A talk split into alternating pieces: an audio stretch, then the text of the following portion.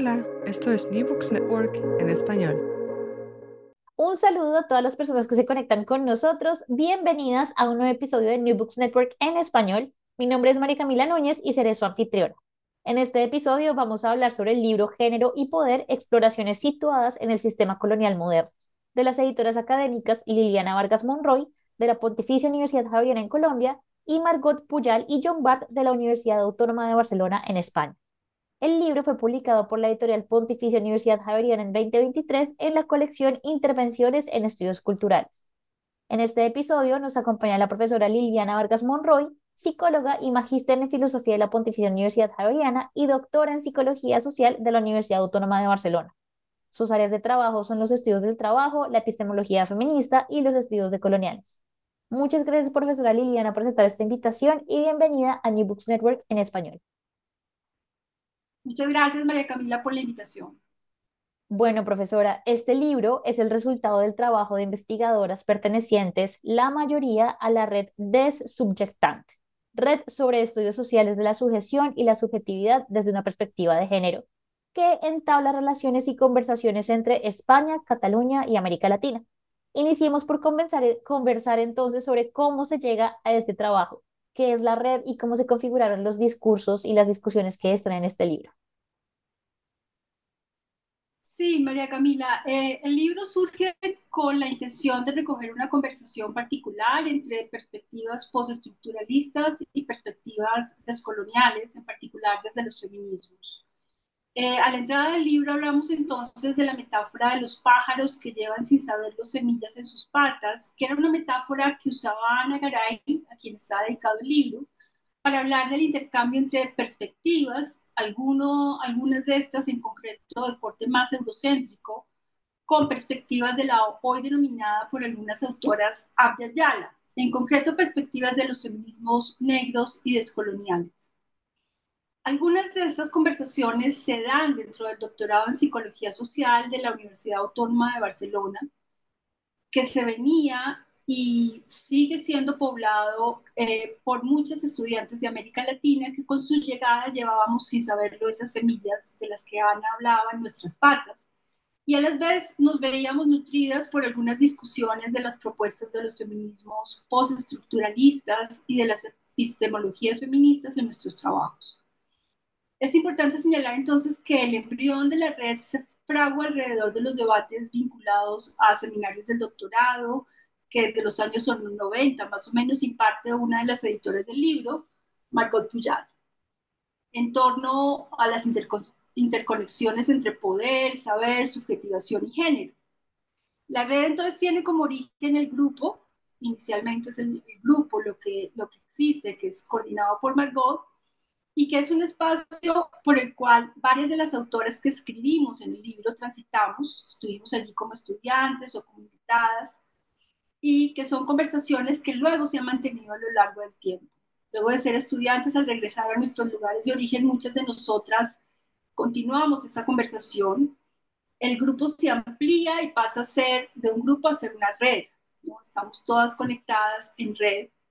Y en algún momento, una compañera de la red mm, me comenta que muchos de los trabajos que yo estaba haciendo y que hacían algunas de mis estudiantes se nutrían claramente de estas discusiones del grupo de subyectantes, lo que marcaba ya no solamente que habíamos, digamos, traído como semillas en las patas todas estas discusiones de un lugar a otro. Entonces, en, algún momento una compañera también de la red me señala que muchos de los trabajos que yo estaba haciendo y que hacían algunas de mis estudiantes, tesis que había empezado a dirigir, se nutrían de estas discusiones y perspectivas de la red lo que marcaba ya no solamente el desplazamiento y viaje de semillas entre un lugar y otro, sino también el traslado de ideas y discusiones entre distintas generaciones. Y de ahí surge la idea del libro. La idea del libro es un poco recoger estas discusiones, estas perspectivas que tiene la red de Subjectant, eh, como una manera de compartir una línea de trabajo, ¿no? invitar a gente que está trabajando en estas perspectivas a colaborar en el libro. Eh, estas conversaciones, digamos que son parte de la red, pero que también son compartidas eh, con trabajos de otras académicas. que no son parte de la red, pero que también fueron invitadas y algunas de ellas también escriben en el libro. Cuando surge la idea del libro, redactamos con Margot una convocatoria para escribir capítulos y luego de un tiempo empezamos a recibir las propuestas, tanto de académicas de la red como de algunas externas a la red.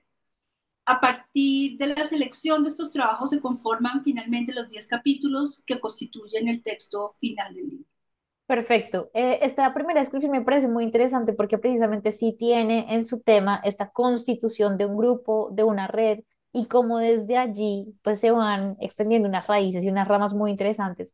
Y quisiera destacar precisamente esa metáfora de las semillas que me pareció también muy linda cuando entré a leer el libro. Creo que la introducción es este pedazo muy poderoso del trabajo. Eh, y hablando entonces en términos muy generales ya del libro, pues construye un panorama de discusión sobre las dinámicas entre género, poder, colonización, desde como usted lo mencionaba, unas perspectivas estructuralistas, postcolonialistas, pero desde los feminismos. Eh, y creo que esto me parece no solamente, al menos desde el área en el que trabajo, no solamente novedoso, sino que el, el enfoque que lo hace desde una realidad situada, pues es algo que, que se valora muchísimo también, porque a veces hablamos desde cosas muy abstractas. Em, quisiera entonces hablar ahora un poco de cuáles son esas posiciones teóricas desde las que se parten. Yo me encontré que vamos desde Foucault a Rita Laura Segato, por supuesto pasando por em, diferentes feministas muy importantes, eh, posicionándose desde las epistemologías feministas como una base importante, eh, pero también entonces discutiendo las dinámicas de poder del sistema de género binario colonial moderno. Entonces hablemos un poquito de cuáles son esas posiciones teóricas y fundamentos en donde eh, parte donde se posiciona el libro. Sí, bueno, el género es, es probablemente el concepto central del libro y proponemos entenderlo principalmente desde dos discusiones. Por un lado está la discusión de origen Foucaultiano, que es complejizada por diversas teóricas feministas, que desde una analítica del poder nos permiten pensar el género como un dispositivo en el interior de ciertos órdenes particulares de gobierno. Y este concepto de género como dispositivo es una discusión que han hecho un par de autoras de la red, Patricia Migot y Margot, la misma Margot Puyat. La idea es que es un dispositivo que permite regular la vida de poblaciones y produce cuerpos y subjetividades específicas. Esa definición para nosotros permite una desnaturalización del género y del binarismo de género, que ha sido un marcador central de los cuerpos y las subjetividades en Occidente precisamente en tanto estas han sido útiles a ciertos ordenamientos, a ciertos órdenes de poder. Y creo que mostrar esto es lo que quieren hacer varios de los capítulos del libro. Se trata de una invitación a pensar de manera crítica la forma como los significados asignados a los cuerpos sexuales, sexuales, sexuados perdón, se producen, eh, como estos también se despliegan, cambian y, y reaccionan, digamos, a los sistemas de poder. La otra discusión central para definir el concepto se ubica en la crítica realizada por feminismos disidentes y en los márgenes, en particular desde la crítica del feminismo descolonial a los feminismos blancos, que es esta crítica, digamos, nos lleva a la claridad de que este dispositivo de género siempre está articulado en un ejercicio de racialización también. Esas serían como las dos grandes discusiones, digamos, que, que son la columna vertebral, vertebral del libro y que marcan los distintos capítulos que lo componen. Perfecto, muchas gracias. También hay algo que eh, me pareció y que encontré también interesante en el libro, es que junto con estas dos grandes categorías que fundamentan, como lo mencionaba usted, las narraciones del libro, pues encontramos también al otro, eh, que digamos no es un discurso nuevo, pero que en, en su libro, pues la alteridad las alteridades también están muy presentes. ¿Nos puede contar un poco cómo fue esa inclusión de estas nociones del otro, alteridades, desde esta perspectiva? Sí, bueno, digamos que, siguiendo un poco lo que te comentaba, mm, nos interesa pensar, digamos, no solamente en los ordenamientos de poder y las producciones de género que se dan dentro de ellos, sino pensar cómo esos ordenamientos eh, producen alteridades. Producen cuerpos y subjetividades que son autorizadas, que son abyectas, podríamos decir. Em, y que en esa autorización hay un alto impacto en producción de sufrimiento y violencia en muchos casos. Eh, mujeres negras, indígenas, mestizas, blancas, medicalizadas, eh, muchas de ellas segregadas, hacen parte, digamos, de esa autorización. También géneros, sexualidades y sexos diversos y no binarios. En general, toda posición no normativa está un poco en los márgenes. Entonces, esa es una discusión que también nos interesa recoger en el libro. Entonces, discutiremos y muchos de los capítulos discuten que dentro de este sistema, dentro de este ordenamiento de género colonial moderno, se produce una autorización. Pero finalmente también nos interesa señalar muy claramente que el sistema siempre alberga la posibilidad de prácticas de resistencia, transformación y libertad, de agencia, podríamos decir. Creo que eso es algo que se toca en particular en la segunda sección del libro, pero que es algo que también nos interesa tocar y elaborar. Perfecto. Antes de que entremos de pronto a estas secciones y capítulos, quería destacar un poco más sobre precisamente esto que mencionó al final, sobre eh, la construcción de resistencias eh, y diferentes discursos precisamente con esta construcción de alteridades. Y es precisamente un factor muy importante que encuentro en el libro y es del carácter situado de sus escritoras y de las historias y de los capítulos y de las analíticas que presentan en el libro. Háblenos un poquito también desde su experiencia con la red, ¿qué es esto de una historia o, o un estudio situado y sus narraciones y cómo, cómo fue eh, su construcción en el libro, cuál fue el enfoque que se le dio. Sí, bueno, mm, ahí te puedo decir que Donna Haraway, que desarrolla este concepto de conocimiento situado, es una de las autoras que tienen presencia más fuerte en muchas de las discusiones de la red. Y creo que en buena medida la idea de plantear que se trata de exploraciones situadas tiene que, que ver con la idea de un conocimiento situado, del conocimiento situado que elabora esa autora. Asumimos entonces en primer término su crítica a la producción de un conocimiento aséptico, objetivo, entre comillas, no contaminado por la subjetividad, que es el tipo de conocimiento que está a la base de la norma de buena parte de la producción de conocimiento en Occidente y que Haraway discute en la figura del testigo modesto, un testigo que produce conocimiento sin mostrar el lugar de su producción ni sus intereses. Esto nos abre la posibilidad de materializar otro tipo de objetividad, una objetividad no neutral en la producción de conocimientos, relevándose la importancia de estar implicados e interesados como investigadoras eh, con el objeto de estudio que se constituye en el acto del conocimiento. El conocimiento situado entonces tiene varias implicaciones para nosotras que creo que de diversas maneras están presentes en el libro. La primera es examinar nuestras posiciones de partida, de alguna manera examinar a los sujetos de conocimiento tanto como a los objetos de conocimiento. No presuponer una distancia aséptica. Y examinar, por tanto, las relaciones de poder y de fuerza dentro de las que el conocimiento se produce, pero también las relaciones de poder y de fuerza que constituyen los fenómenos que estudiamos. Es decir, que ciertos fenómenos son solo posibles en ciertos contextos de espacio y de tiempo. Y eso es algo que es importante abordar, ese, digamos, elemento de contextualismo. Yo creo que cada uno de los capítulos del libro escribe desde un lugar interesado, que se hace muy visible en la escritura de varias de las autoras y que tiene apuestas políticas específicas. Pero también se ocupa de lugares específicos, eh, porque creo que, conocimiento situado no es solamente mostrar tu lugar de enunciación, sino mostrar, digamos, esas luchas de poder, ese juego de fuerzas que constituye que constituye a los fenómenos que estamos trabajando y estudiando.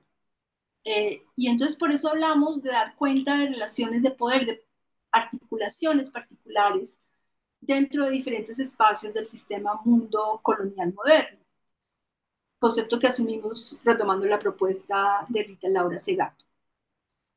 Perfecto. un poco lo que podría decirte sobre este elemento de conocimiento situado. Súper, muchísimas gracias. Precisamente desde esta, desde esa perspectiva, eh, voy a citar un pedacito, como ustedes lo mencionan en la introducción, y es que los capítulos arman un caleidoscopio de miradas y aproximaciones situadas que operan como imágenes desplegadas que frente a la problematización del género como dispositivo dentro del sistema moderno colonial, ofrecen lecturas que construyen formas y figuras cambiantes. De nuevo, esto estoy citando literalmente de su libro. Em, y es que tenemos, sí, 10 capítulos divididos en tres partes eh, con autoras de diferentes nacionalidades, que también me parece muy importante destacarlo, hablando de poder y hablando de eh, género, pues es muy importante tener esto. Y el libro entonces está dividido en tres secciones principales. El primero sobre la producción de la nación, el género y la colonialidad. La segunda parte es sobre género, control social y subversiones y resistencias. Y el tercero, la tercera parte es género y poder, las transiciones neoliberales.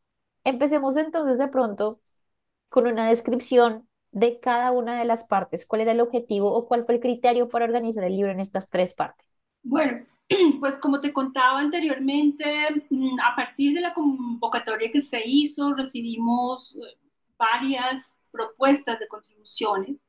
Se escogieron las más pertinentes a la temática del libro y cuando empezamos a organizar las que quedaron, luego de un proceso largo que además se dio en medio de la pandemia, vimos que los textos se podían organizar en estas tres secciones que tú mencionas, según sus, sus temáticas y esto fue finalmente la estructura del libro.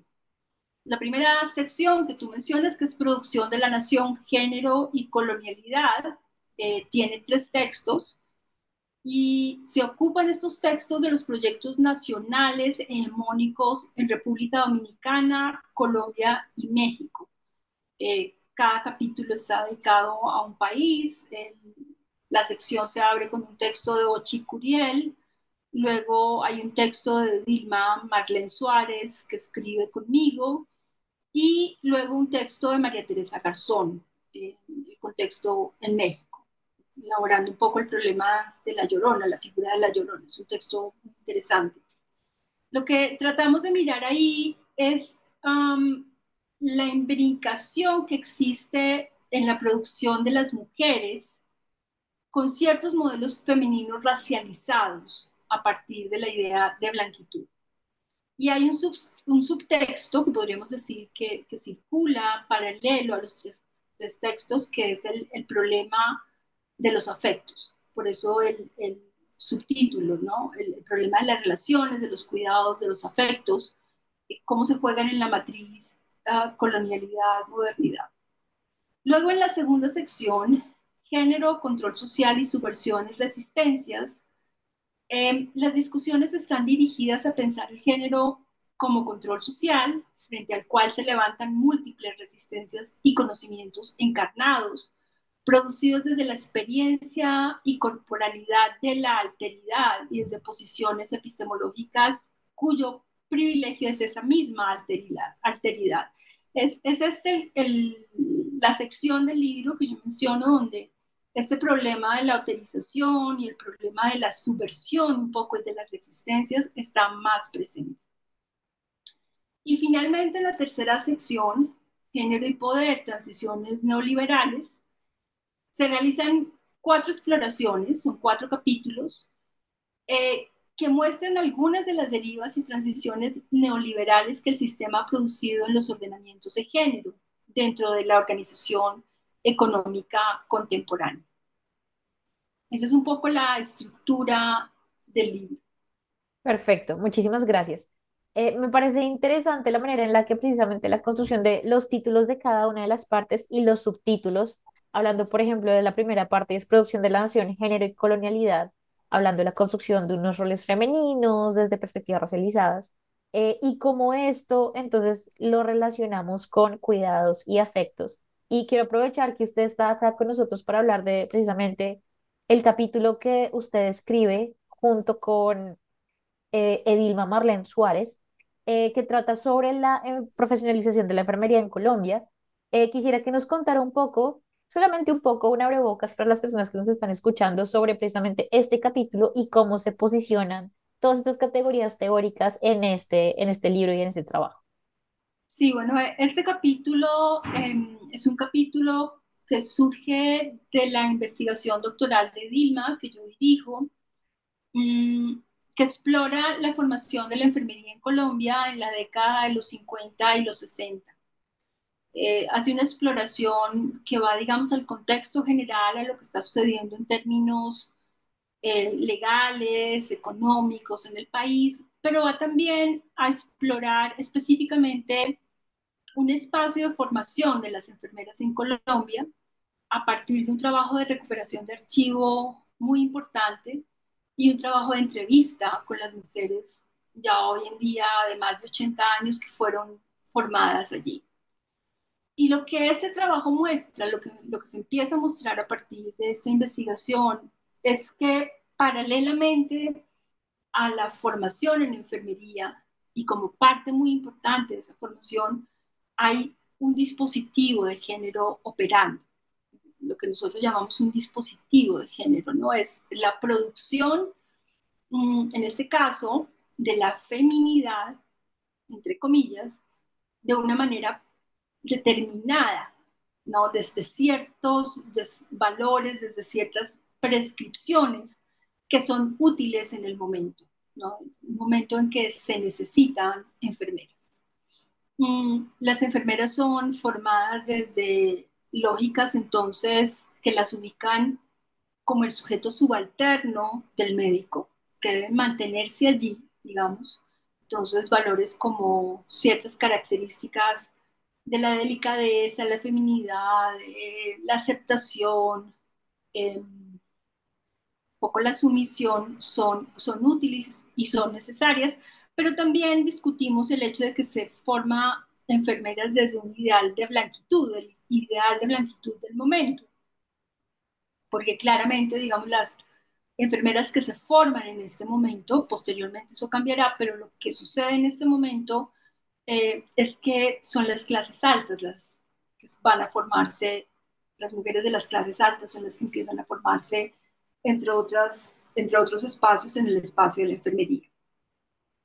Entonces, em, se hace esa discusión, se hace también la discusión ya en una clave más amplia del contexto, lo que venía mencionando antes cuando hablaba de conocimiento situado también, el contexto que permite que se dé esta formación, ¿no? Es un contexto em, donde de alguna manera Colombia se está insertando en ciertas lógicas eh, que son lógicas norteamericanas, un poco frente a la economía, etcétera, etcétera, que hacen posible también que la formación de las enfermeras se dé de esta manera.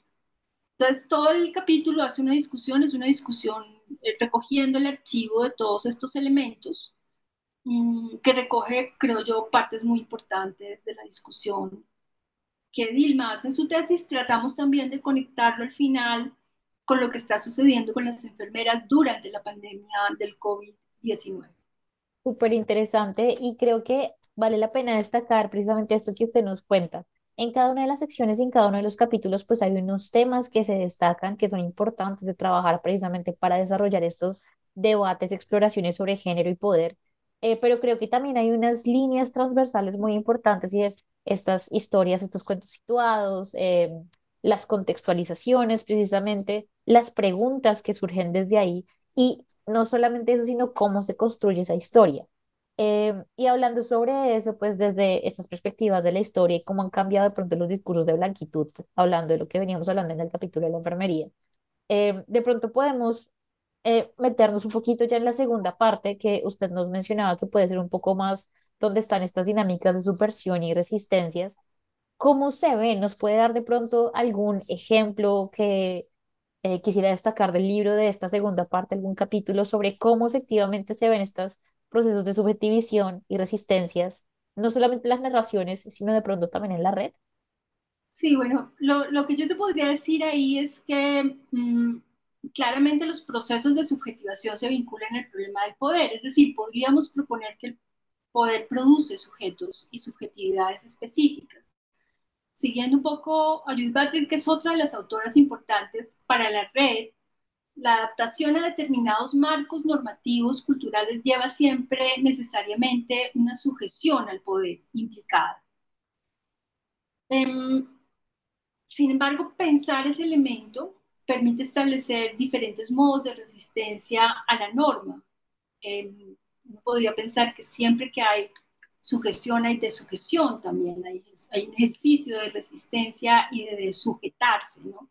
Eso está muy elaborado en las discusiones de Butler, que es una autora bien importante para la mm, Y en última instancia, esto implica que la producción de cuerpos sujetados al poder lleva el tiempo la semilla de cuerpos capaces de, escapar a la norma, eh, a esa norma que, que, en un principio los produce. Y ahí, digamos, es, es, toda la segunda sección del libro en la que creo yo que elabora más fuertemente esa relación entre estos dos elementos. En los tres capítulos que están en esa sección se encontrará, digamos, primero en cada uno de esos capítulos un poco el, sistema de poder que está operando para producir el género de una manera determinada, pero luego las resistencias también que, que se hacen a ese sistema, descritas allí. Em, sí, eso está muy fuertemente elaborado en esa segunda parte del libro.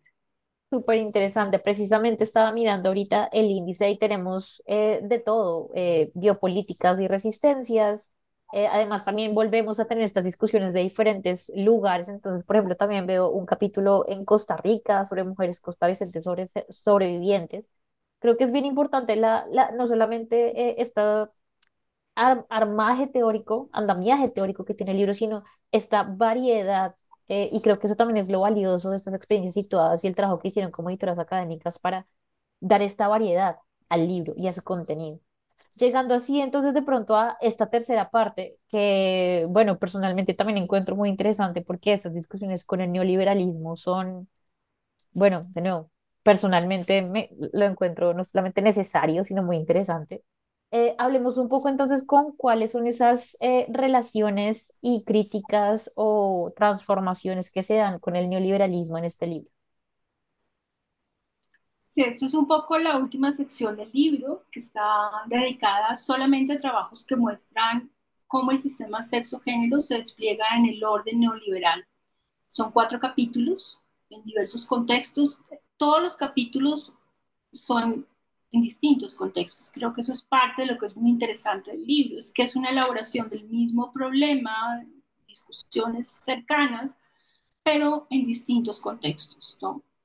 Eh, en estos cuatro capítulos, estos contextos están en Colombia, en Argentina, en España, en Cataluña. Yo creo que no es casual que hayan llegado tantas propuestas que aborden el problema del neoliberalismo en tanto ordenamiento social y económico contemporáneo, el sistema de poder más fuerte que tenemos al frente y en el que vivimos en los últimos años. Aunque es cuestionado y para algunas autoras está en declive, sigue ordenando cuerpos y subjetividades de manera muy fuerte. Esos capítulos exploran entonces ese problema, mostrando las maneras eh, como el neoliberalismo se anuda con el género y opera y produce sujetos y corporalidades de manera específica. Y son cuatro capítulos em, que trabajan, el primero, el problema de las mujeres y el emprendimiento, esta categoría muy neoliberal que se usa, digamos, en, la formación, en la construcción de las mujeres trabajadoras de manera muy fuerte hoy en día. El segundo es una exploración en Argentina, explora, digamos, la vivencia de los hombres y sus trabajos en la agenda neoliberal a partir de dos estudios de caso. Luego hay un trabajo que mira el entramado género-gubernamentalidad en la universidad pública en Colombia, un trabajo de Isaura Castelao Huerta, que ha venido trabajando desde hace años en, este problema. Y luego viene un problema en, Cataluña sobre la mentoría para mujeres jóvenes, eh, que ella denomina insertada, digamos, en el sistema Género Neocolonial. Esos son los cuatro capítulos que cierran el libro y que están todos dedicados al problema del neoliberalismo. Perfecto, eh, me parece súper interesante. Muchísimas gracias por ayudarme a construir este esqueleto un poco para antojar a las personas que nos están escuchando a estudiar el libro y a poder concentrarse en lo que está tratando de aportar. Quería hablar un poco entonces de, eh, volvamos un poco a la red, volvamos un poco al principio. Eh, el libro tiene una dedicatoria que me parece muy importante y es a Ana Garay. Usted también lo mencionaba al principio de la entrevista. Cuéntanos un poco quién es ella y cómo se configura esta dedicación de este libro a ella desde la red. Sí, bueno, mm, la dedicatoria a Ana es muy especial para nosotras. Es, Ana es profesora del doctorado en Psicología Social de la Autónoma, donde yo me formo, y donde surge la red. Y Ana muere de manera súbita en el año 2014.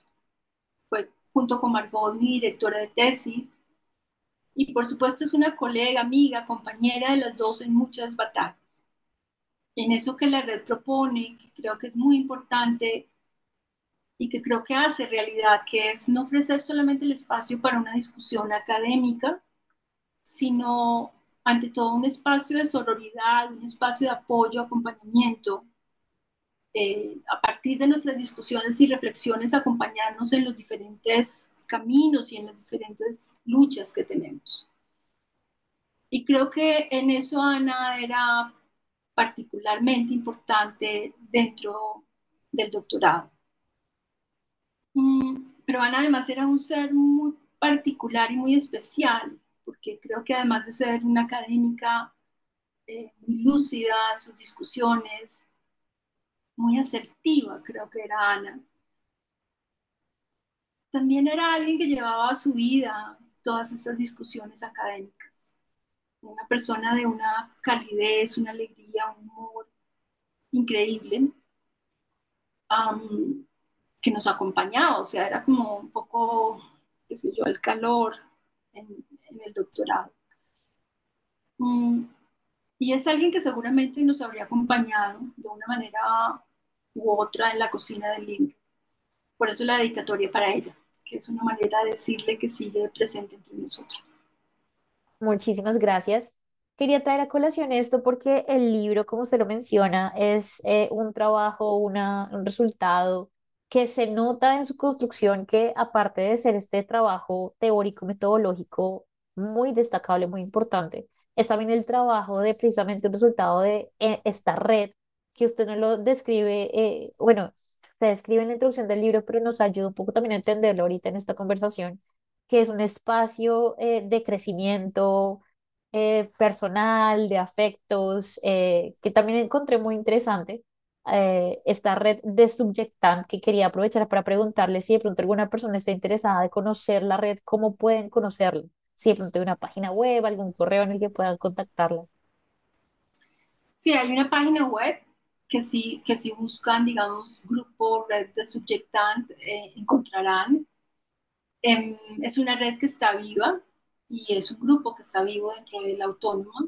Creo que em, a partir de, de, este grupo y de la red se siguen produciendo trabajos en estas discusiones.